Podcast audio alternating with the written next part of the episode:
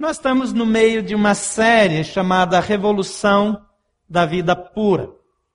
No domingo passado, eh, nós começamos aqui, no domingo retrasado, lá na Asa Norte, eh, com a mensagem Chamados para a Santidade.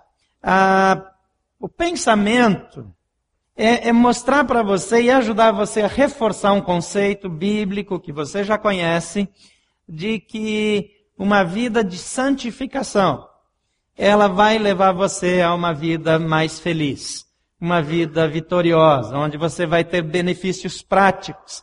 Há, há um conceito do diabo de que santificação é, é só sofrimento, é só negação, que o evangelho é uma lista de proibições. E eu já ouvi alguém dizer que é, a Bíblia e os médicos só existem para proibir a gente fazer tudo que é bom.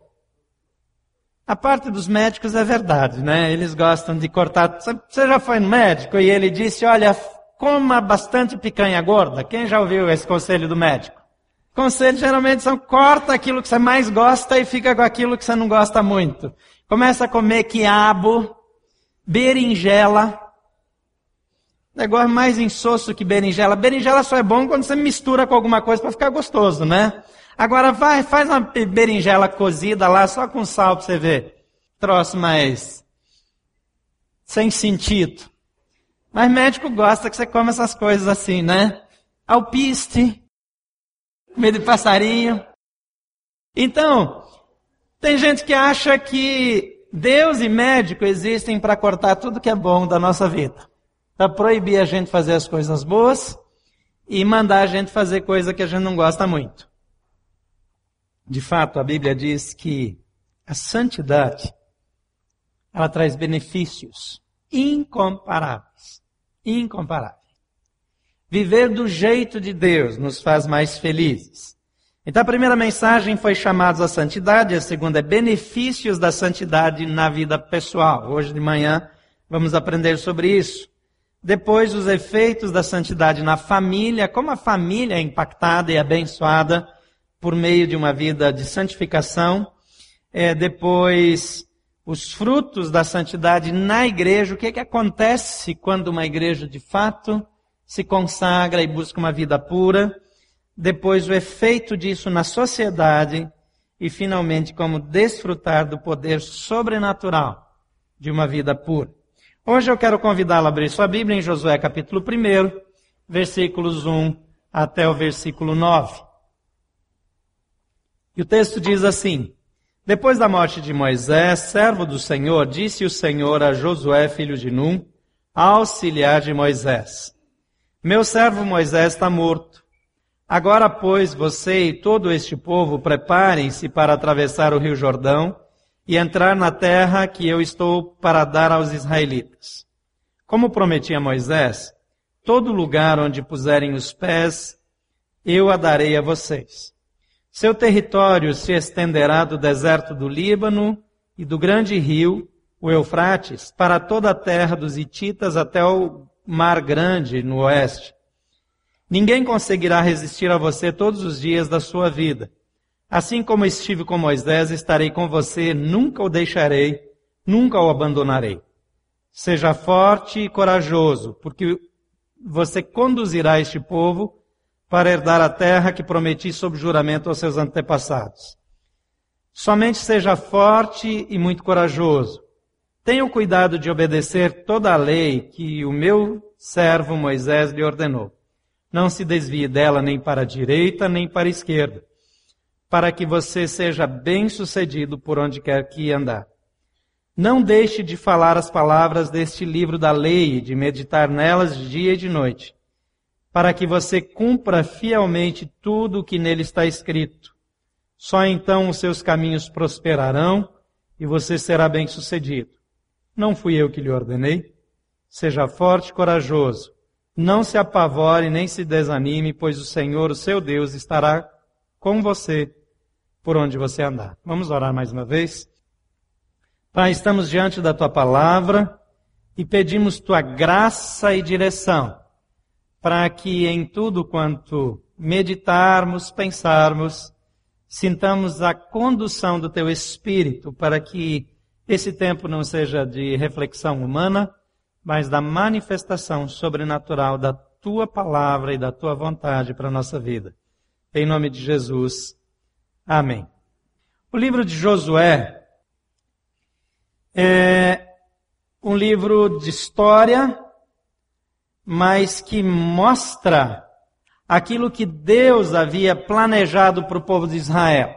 Nessa experiência de Josué, nós podemos experimentar um, um cuidado divino na vida de um homem que escolheu uma vida de santidade ou de pureza. Um homem que escolheu a pureza como estilo de vida. E eu vejo alguns princípios aqui nesse texto que são princípios atemporais. Princípios que, se aplicados na nossa vida hoje mesmo, eles continuam com o mesmo efeito do passado. As circunstâncias mudaram, o ambiente mudou, a cultura é outra, mas os valores bíblicos são valores eternos. Em primeiro lugar, eu quero separar um, uma orientação que eu vejo no versículo 1 e no versículo 2. A santidade me habilita a alcançar posições melhores e assumir responsabilidades maiores. Se você tem o seu esboço, você pode preencher aí. O versículo 1 e 2 diz assim: Depois da morte de Moisés, servo do Senhor, disse o Senhor a Josué, filho de Num, auxiliar de Moisés: Meu servo Moisés está morto. Agora, pois, você e todo este povo preparem-se para atravessar o rio Jordão e entrar na terra que estou para dar aos israelitas. Josué, ele esteve com Moisés lá no Monte Sinai. Quando Moisés recebeu as leis, as tábuas da lei que Deus escreveu e depois quebrou e depois teve que escrever à mão de novo, é, e o povo de Israel lá no arraial é, se perdeu, caiu na farra, é, fez uma festa do jeito que os povos faziam naquela época, é, Josué não se influenciou porque ele nem estava no meio do povo. Ele estava lá perto de Moisés, não ao lado de Moisés. Moisés subiu um pouco mais lá no Monte Sinai. Você que subiu o Monte Sinai provavelmente passou. Há quem diga que Moisés estava lá no cume é, é, do monte. Mas há quem diga também que ele ficou lá pela metade do caminho, que ele nem fez todo aquele esforço que você fez, e que Deus desceu um pouco para falar para ele não precisar subir aquilo tudo. Mas o fato é que Moisés subiu um pouco mais do que Josué, mas Josué queria tanto a presença de Deus que ele não tinha outro foco a não ser estar disponível para Moisés servindo e também ouvindo a Deus. Então ele estava com Moisés, ele também foi fiel ao lado de Caleb, lá em Cades Barneia, quando Moisés enviou os doze espias lá para a terra prometida e dez deles se desviaram, fugiram, não quiseram enfrentar. Mas Josué e Caleb permaneceram fiéis, permaneceram íntegros. Lá em Êxodo 33, versículo 11, nós vemos que Josué ele permanecia na tenda do encontro. Era uma tenda é, normal que Moisés costumava mandar montar é, próximo ao arraial, um pouquinho afastado, onde as pessoas é, montavam as suas próprias tendas, e, e, e, quem queria consultar a Deus ia até aquela tenda chamada tenda do encontro. E nessa tenda Deus falava com as pessoas. E quando Moisés ia uma vez por dia, as pessoas saíam das suas tendas e ficavam em pé. Porque era um momento especial do dia. E naquele momento a nuvem da presença de Deus descia sobre a tenda. E a Bíblia diz que Deus falava com Moisés como a gente fala com uma outra pessoa. Deus falava, Moisés falava, eles conversavam. E o texto termina dizendo que Josué não se afastava da tenda. Quando a tenda estava montada, Josué ficava lá. Isso sempre chamou a minha atenção na história de Josué. O texto diz, o Senhor falava com Moisés face a face, como quem fala com seu amigo. Depois Moisés voltava ao acampamento. Mas Josué, filho de Num, que lhe servia como auxiliar, não se afastava da tenda.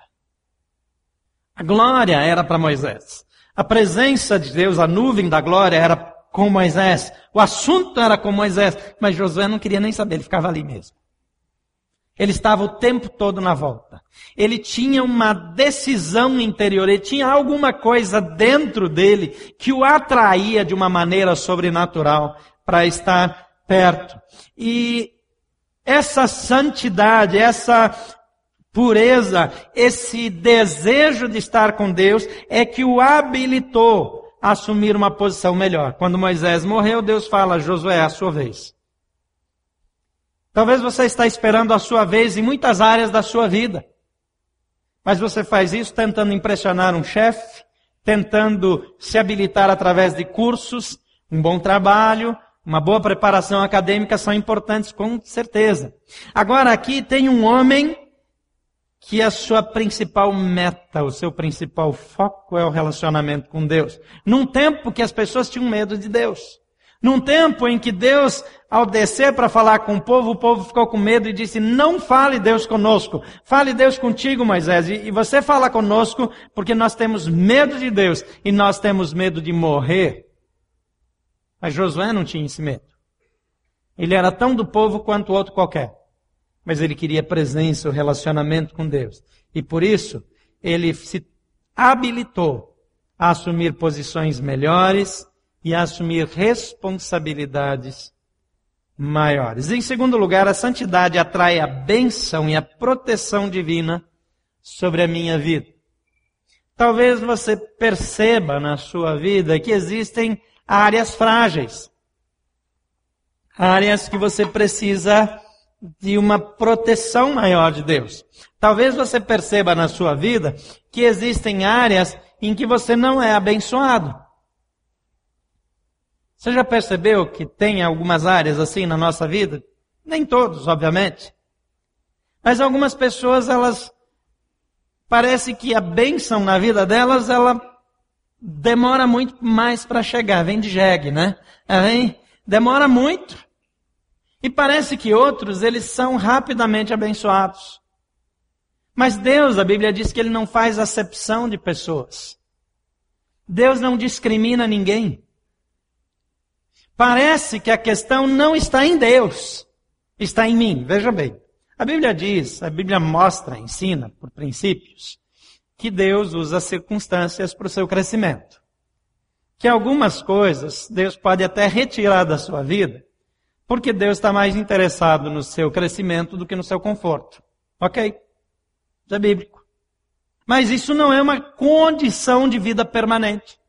Não é uma coisa que vai ficar assim para sempre é algo eventual, é algo temporário, transitório, e depois a sua vida deve ser uma vida normalmente abençoada, normalmente cheia da graça de Deus. No versículo 3 até o versículo 5, ainda de Josué capítulo 1, diz como prometi a Moisés, todo lugar onde puserem os pés eu darei a vocês. Seu território se estenderá do deserto do Líbano e do grande rio Eufrates, toda a terra dos Hititas até o Mar Grande. No oeste, ninguém conseguirá resistir a você. Todos os dias da sua vida. Assim como estive com Moisés, estarei com você. Nunca o deixarei, nunca o abandonarei. Agora veja bem, Moisés foi um homem abençoado, foi um homem que foi usado por Deus para fazer aqueles sinais lá no Egito impressionantes que nem Spielberg sonharia. Agora, a promessa para Moisés, a promessa principal, ela não aconteceu na vida de Moisés. Não aconteceu.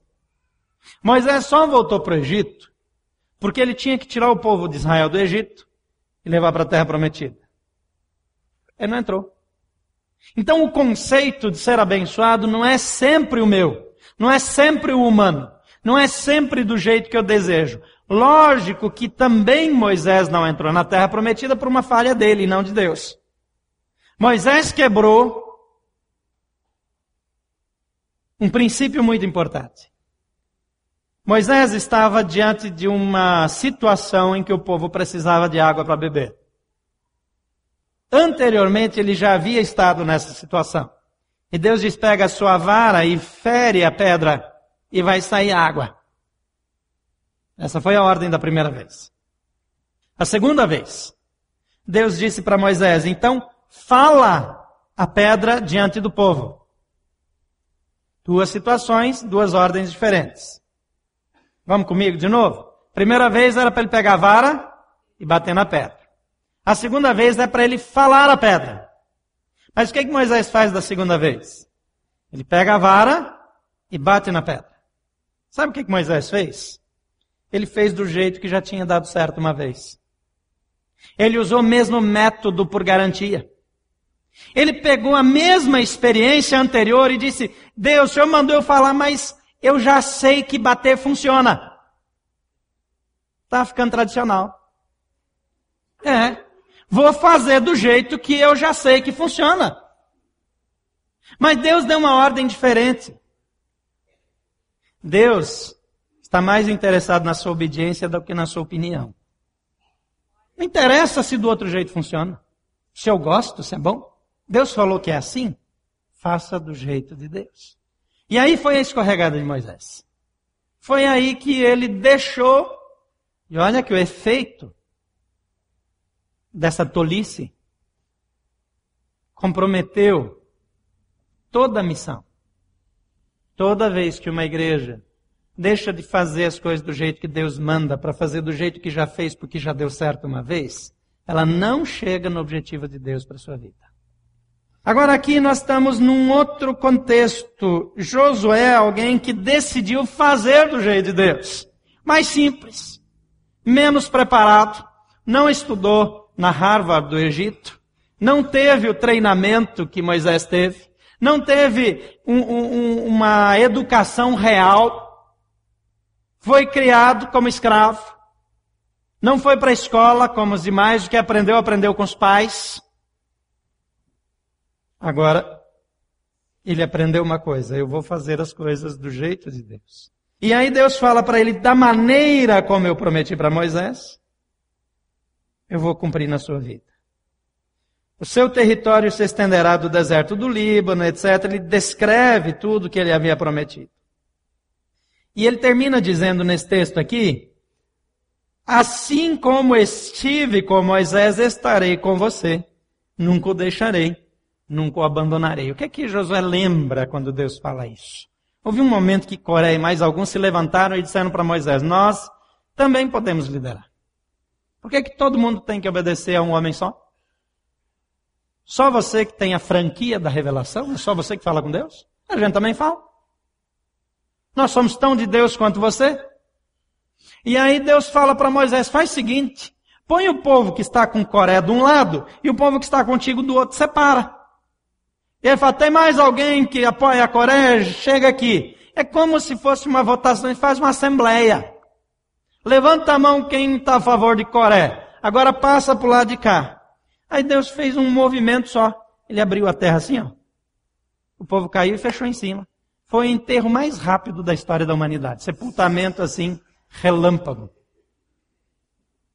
Só ficou aquele pó assim, você imagina aquela terra abrindo assim, ó, fechando. Porque ali não era uma questão de enfrentar Moisés. Moisés não estava fazendo as coisas do jeito dele. Moisés era simplesmente a representação de Deus no meio do povo. Deus falava para Moisés, Moisés transmitia para o povo, ele repetia, ele não entrava com a sua opinião. Quando Moisés entrava com a sua opinião, que nem no caso de tirar a água da rocha, ele também era punido.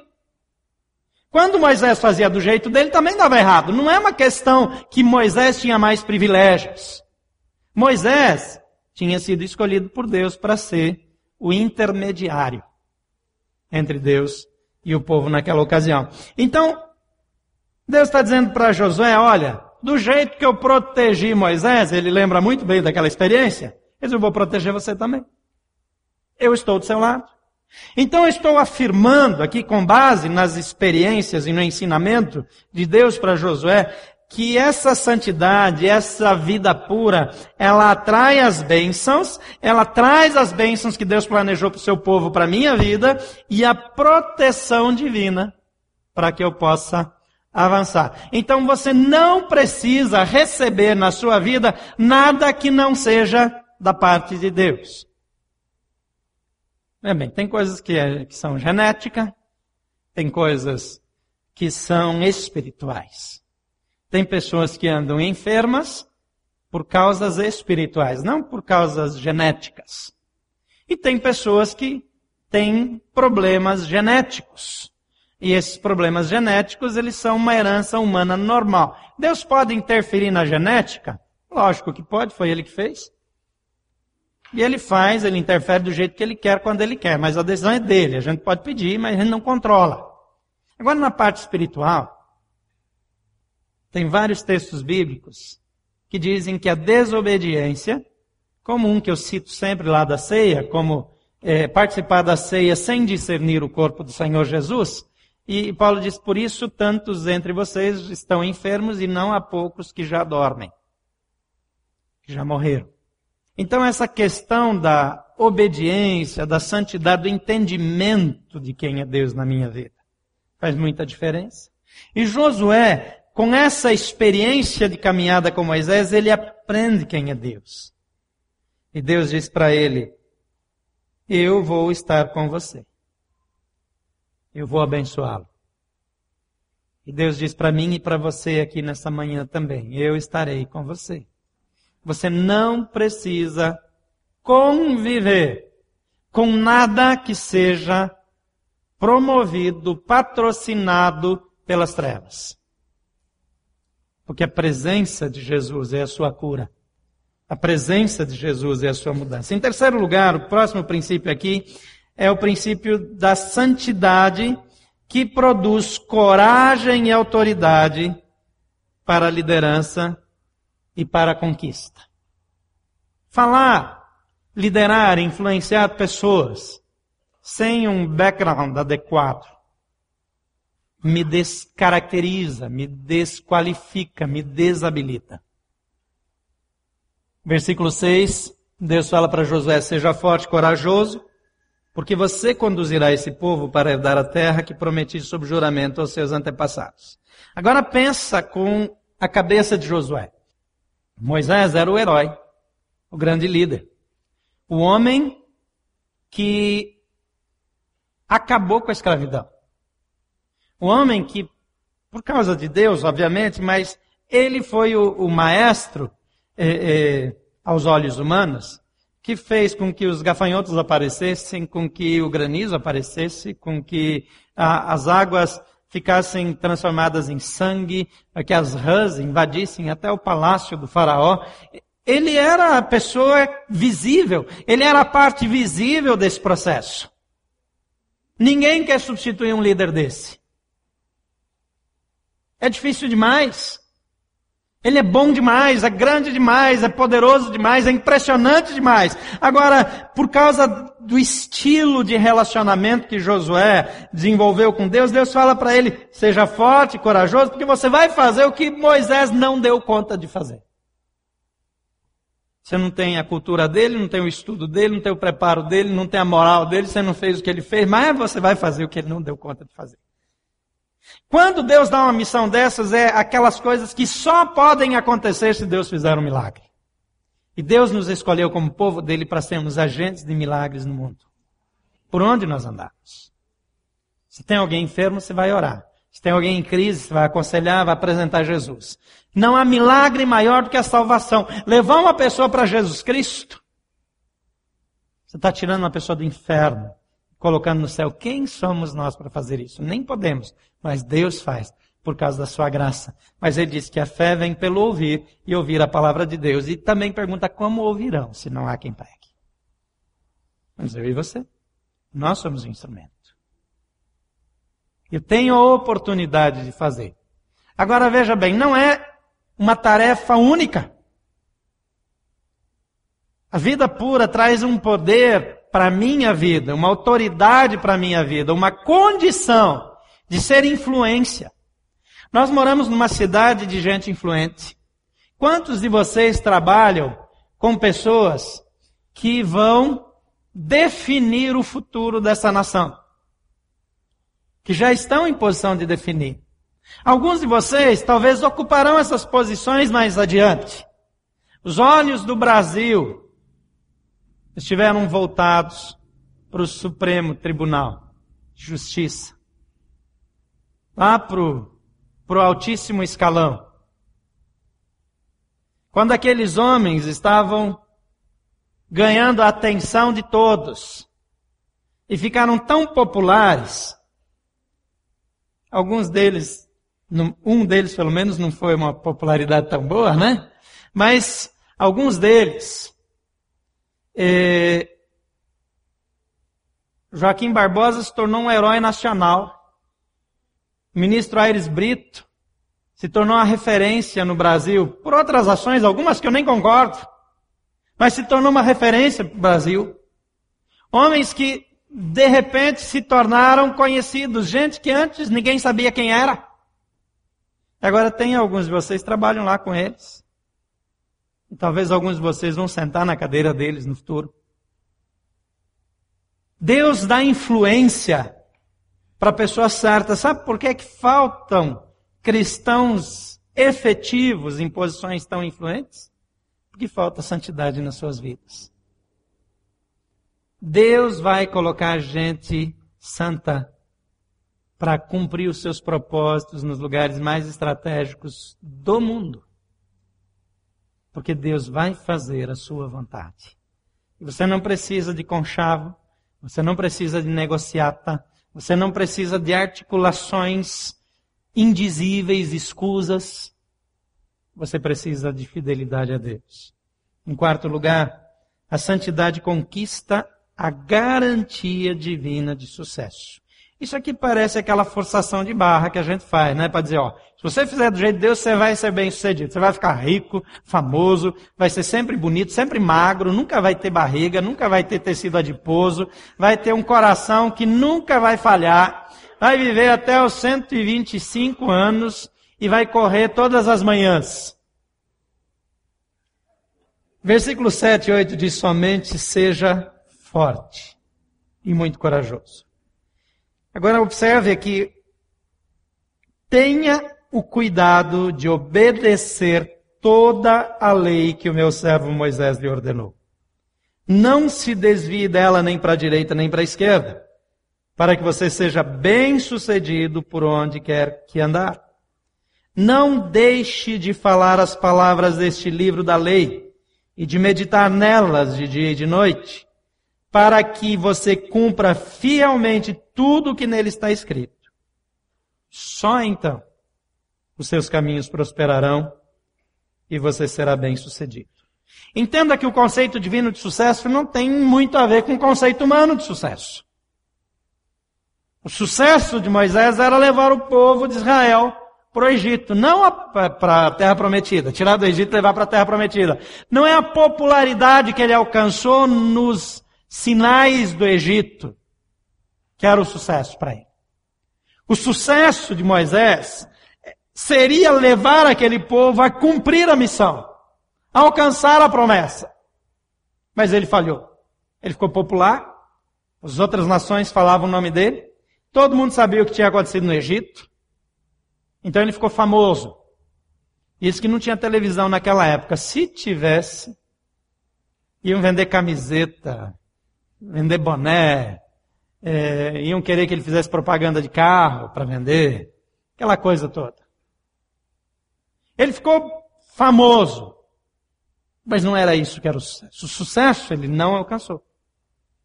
O sucesso da missão era levar o povo até o Egito. Eu estou sempre querendo voltar para o Egito. Você vê que a, é, a carne nunca melhora. sempre de novo a gente quer voltar para o Egito. Essa é a nossa tendência. A missão era levar o povo para a terra prometida. Conquistar a terra. Mas ele não foi até o fim. E Deus diz: não é a sua performance não é o fato de você falar melhor do que Moisés falava.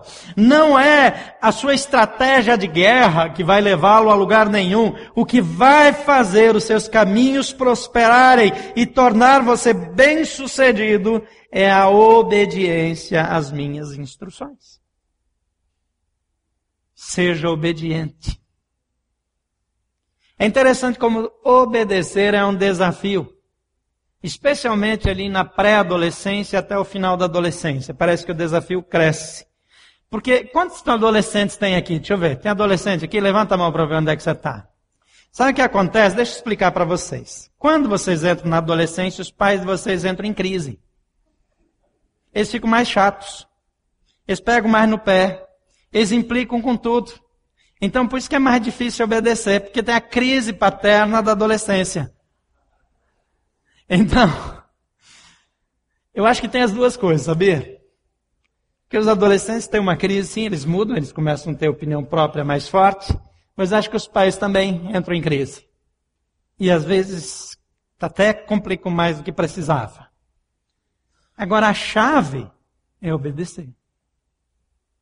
A resposta é a obediência. Deus não está pedindo nada mais do que isso. Leia a Bíblia. Não é para saber responder para o outro. Leia a Bíblia para pôr em prática. É interessante que a gente sabe mais da Bíblia do que obedece, não é verdade? Ah, nós precisamos melhorar o estudo bíblico da igreja. É sempre bom. Mas sabe o que precisa melhorar mesmo? É a aplicação do que a Bíblia diz. Ah, eu quero crescer, eu quero receber mais. Querido, quer crescer, obedece mais. Vai dar certo. Quando você vive aquilo que a Bíblia diz, quando você vive aquilo que você já sabe, Deus manda desafios maiores. E você cresce mais, vai aprender mais. Em último lugar, a santidade, ela atrai a presença de Deus.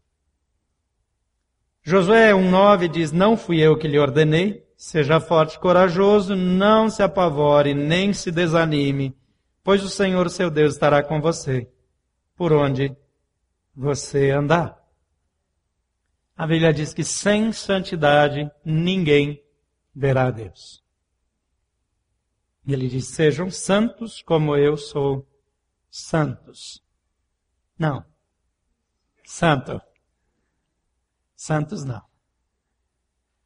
A santidade é uma expectativa divina para a minha vida.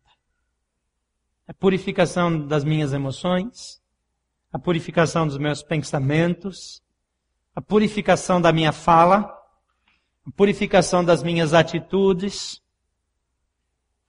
Eu acho que uma das razões principais pelas quais Deus instituiu o dízimo foi para testar a nossa obediência. Quem é que controla se eu sou fiel ao que a Bíblia diz? Só Deus e eu. Ninguém mais. Ninguém mais. A igreja até que às vezes tenta, né? No passado a igreja botava, eu não sei se essa igreja, mas algumas igrejas, é, colocavam no mural a, o nome das pessoas e os meses e o valor da contribuição. Para checar, para ser aquela pressão psicológica para estimular a obediência nessa área.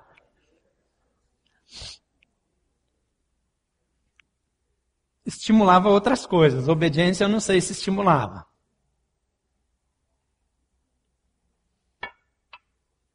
Ninguém sabe o que você faz com o seu dinheiro. Ninguém sabe o que você faz com a sua internet quando você está sozinho. A não ser Deus. Ninguém sabe o que atrai os seus olhos.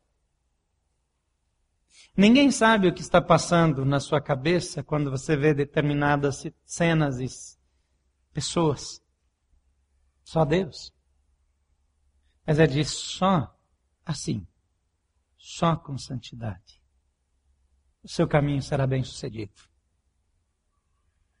Não é o que eu quero, não é o sucesso que eu gostaria é o sucesso naquilo para que eu fui criado. A minha vida vai ter sentido se eu andar com Jesus Cristo. Como vai a sua vida hoje? Existem ajustes necessários? Há coisas na sua vida que precisam acontecer? Há coisas que precisam deixar de acontecer? Quando me aproximo da Bíblia, eu vou ler porque eu tenho obrigação de ler ou porque eu quero aprender como obedecer melhor. Se nós parássemos de ler cada vez que descobrimos uma coisa que não fazemos e nos concentrássemos em fazer aquilo, para depois aprender mais uma e assim avançássemos, talvez nós andaríamos até mais depressa.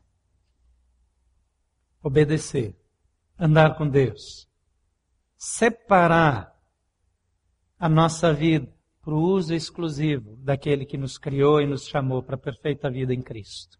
Por favor, feche seus olhos. Eu gostaria de dar alguns minutos para que você fizesse seus ajustes diante de Deus. Ninguém pode decidir por você.